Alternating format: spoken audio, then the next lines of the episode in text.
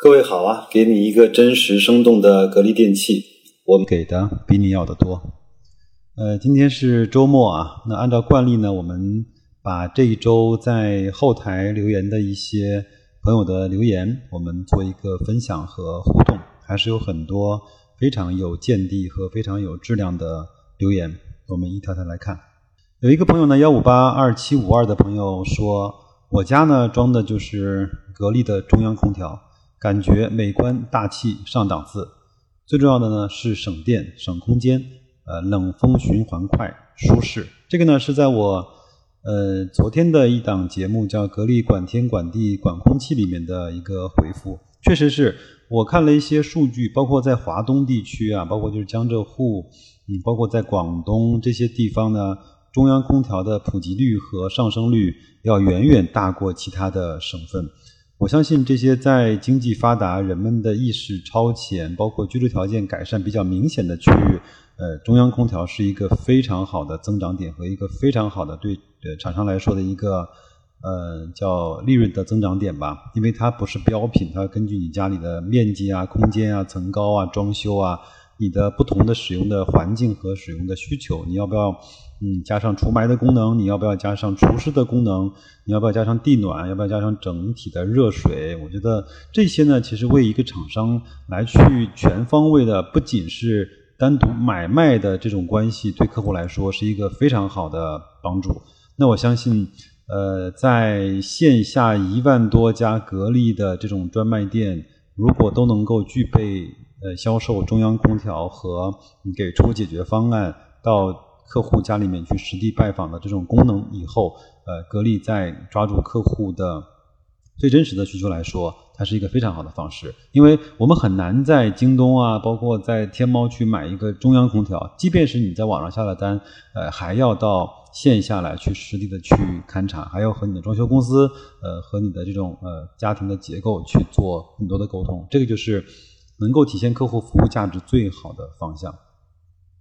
还有呢，叫 T H U 重达，他说，呃，小米专注低端市场，毕竟呢，中国还有很多家庭对价格呃是敏感的，就如拼多多有那么多用户一样，消费升级和消费降级同时的存在。我住的地方周围还有不少没有空调的，这个我认可。小米呢，确实是从低端。做起的小米说，嗯，小米手机上市了之后呢，就基本上消灭了中国所谓的以前那种山寨的手机。那很多的品牌也因为小米的上市而推出了它低端的版本，比如说呃华为的荣耀啊，还有像锤子的坚果啊，还有很多的品牌都推出了相对比较低端的品牌规格。呃，就是来应对低端市场这种山寨去山寨化之后的这种呃既便宜又好的这种呃需求吧。呃，拼多多前面刚刚上市，黄峥也最近在风口浪尖上，呃，包括也是超额的认购，开盘也涨了非常的多。我觉得，首先我显然不是拼多多的客户，我身边的朋友呢也很少利用，呃，是很少使用拼多多的这种服务的，但是。我们不能不否认的，不得不承认的是，在我们国家还有以亿为单位的可能在消费来说是低端人群，他们非常在意价格，他们非常在意呃所谓的品牌。当然，嗯，我们也看到了拼多多上面有很多不知所云的品牌，这个我觉得，呃，资本市场认可它，腾讯。投资了拼多多，利用它的社交媒体、朋友圈的方式去推广。但是，呃，一个公司真正能够获得口碑的，还是它的服务，还是它的产品，还是它的能够在一个相对比较低的价格提供一个相对比较优质的服务。我们现在，我我有一点特别的能够肯定，我们中国已经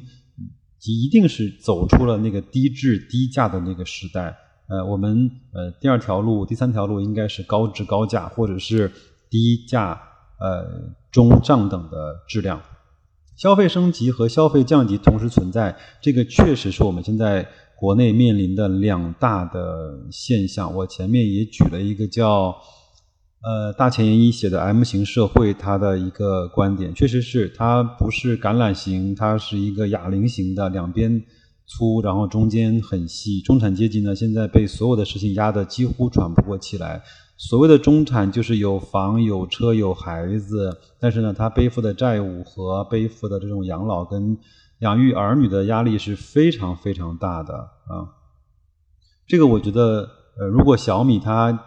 认为可以从低端从年轻人去入手，我觉得可以给他一点一点时间去跑一跑看一看。当然，有网友说。呃，我的观点太过主观，可能太过偏向于格力，但是我还是想从数据说话，从现实的情况说话。那格力现在毕竟是空调全球的老大，有人说它没有核心竞争力，它没有护城河。其实我们如果足够了解这家这家公司的话，我们会知道它非常有护城河，它非常有核心的技术。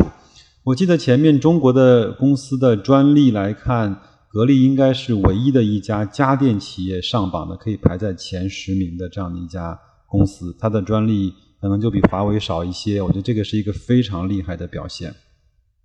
好，再来看啊，呃，一位网友呢，因为名字比较长，我不念了。他说家里呢有大金中央空调，装修前老一辈呢都觉得中央空调不好。万一坏了的话，其他几个房子都要罢工，怎么清洗啊、维修啊，都是很麻烦的事情。但是我坚持要求安装中央空调两三年了，比挂壁的空调的好的地方太多了。第一呢是美观，第二呢，呃，挂壁空调开时间长，身体感觉比较冷不舒服，因为呃风口呢它要对着床或者对着你人在的地方。我开呃挂壁的空调，一般两个小时就会关掉。但是中央空调吹一晚上都感觉身体很舒服，这个我就不再多说了。中央空调的谁用谁知道啊？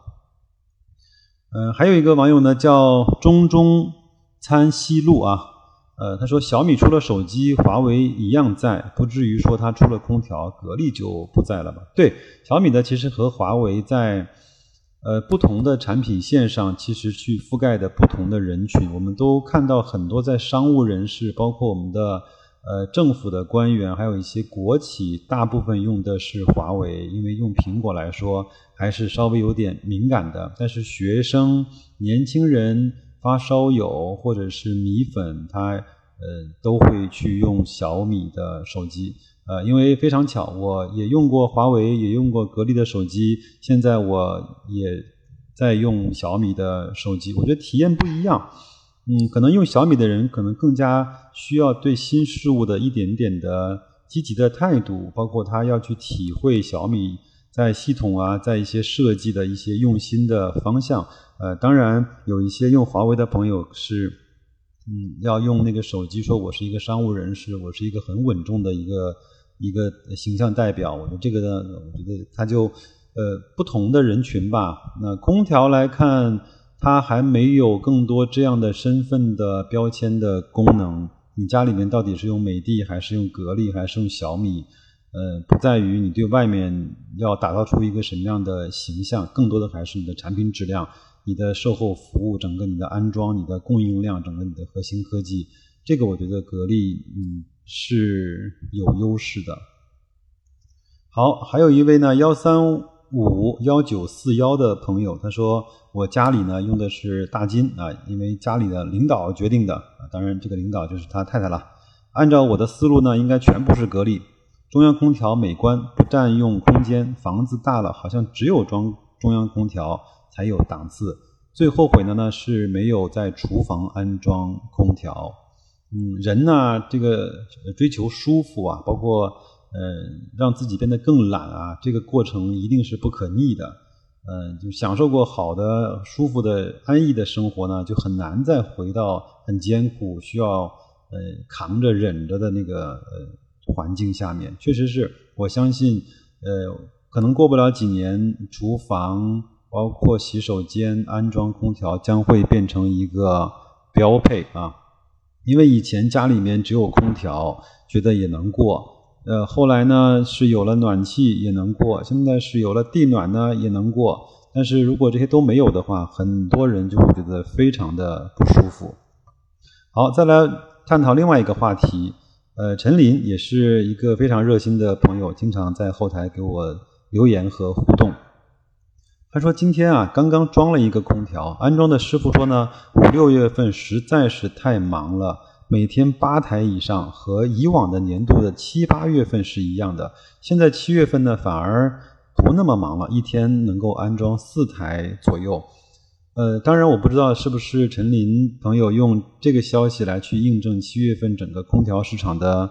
呃不是特别好，但是我觉得还是要看大数据吧。那至少五六月份，至少在格力的中报来看，它的业绩是完全应该没有问题的啊。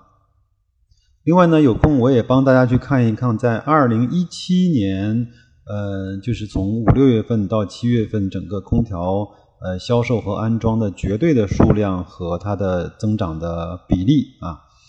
好，那么接下来再来看，呃，真四性这位朋友呢，他说小米的外观啊，的确是漂亮，呃，价格也便宜多了，支持全屋的智能家居化，还要搞饥饿营销，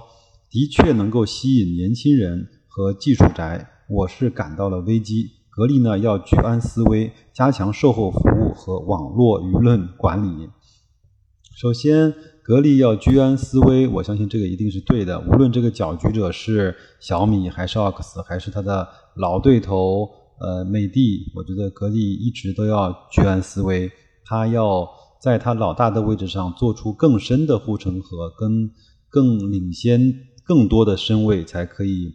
保持它的竞争呃优势。呃，因为我没有和格力的售后服务打过交道，我不知道是不是真的像很多网友吐槽的一样，售后服务不是那么的好。有空我如果不幸我跟售后服务部门有所接触的话，我把那个全全过程和记录和我的感受，呃，跟大家去讲一讲。如果你在生活中确实是和格力的售后服务部门有过接触的话，也请你把你的这个经历呃发给我，我。呃，告诉大家这样的一个信息啊，嗯，好的呢，我觉得小米的外观漂亮，见仁见智吧。我觉得，呃，其实改外观不难的，呃，但是难的是在好的外观下有一个非常统一的审美，和在好的外观下有一个很好的模具和材料的这种供应，呃，这个才是整个外观带动的更好的升级啊。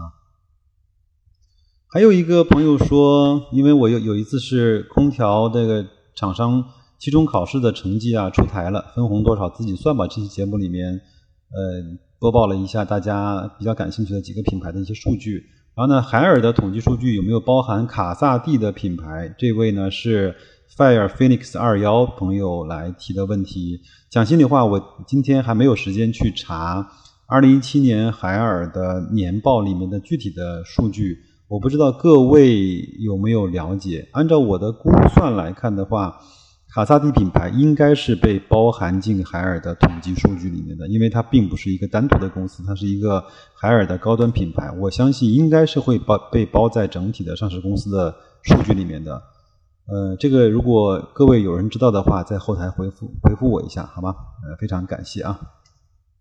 还有呢，幺三九五四八零的朋友说。呃，我买过几个小米的小家电，的确呢是便宜，但是有一个共同的特点，就是寿命啊只有别的家电的一半，其他的牌子的小家电还在用，小米的就坏了。嗯，这样算来，小米的便宜还不够啊。这个我倒没有很深刻的体会啊，因为我家里面也有很多小米的东西，但是我觉得质量来看还是不错的。嗯，这个我不知道你是不是 买了某一个品类比较多的小家电，还是什么情况？这个我觉得，如果各位对小米也有这样质量方面的这种担忧和亲身经历的话，也欢迎告诉我啊。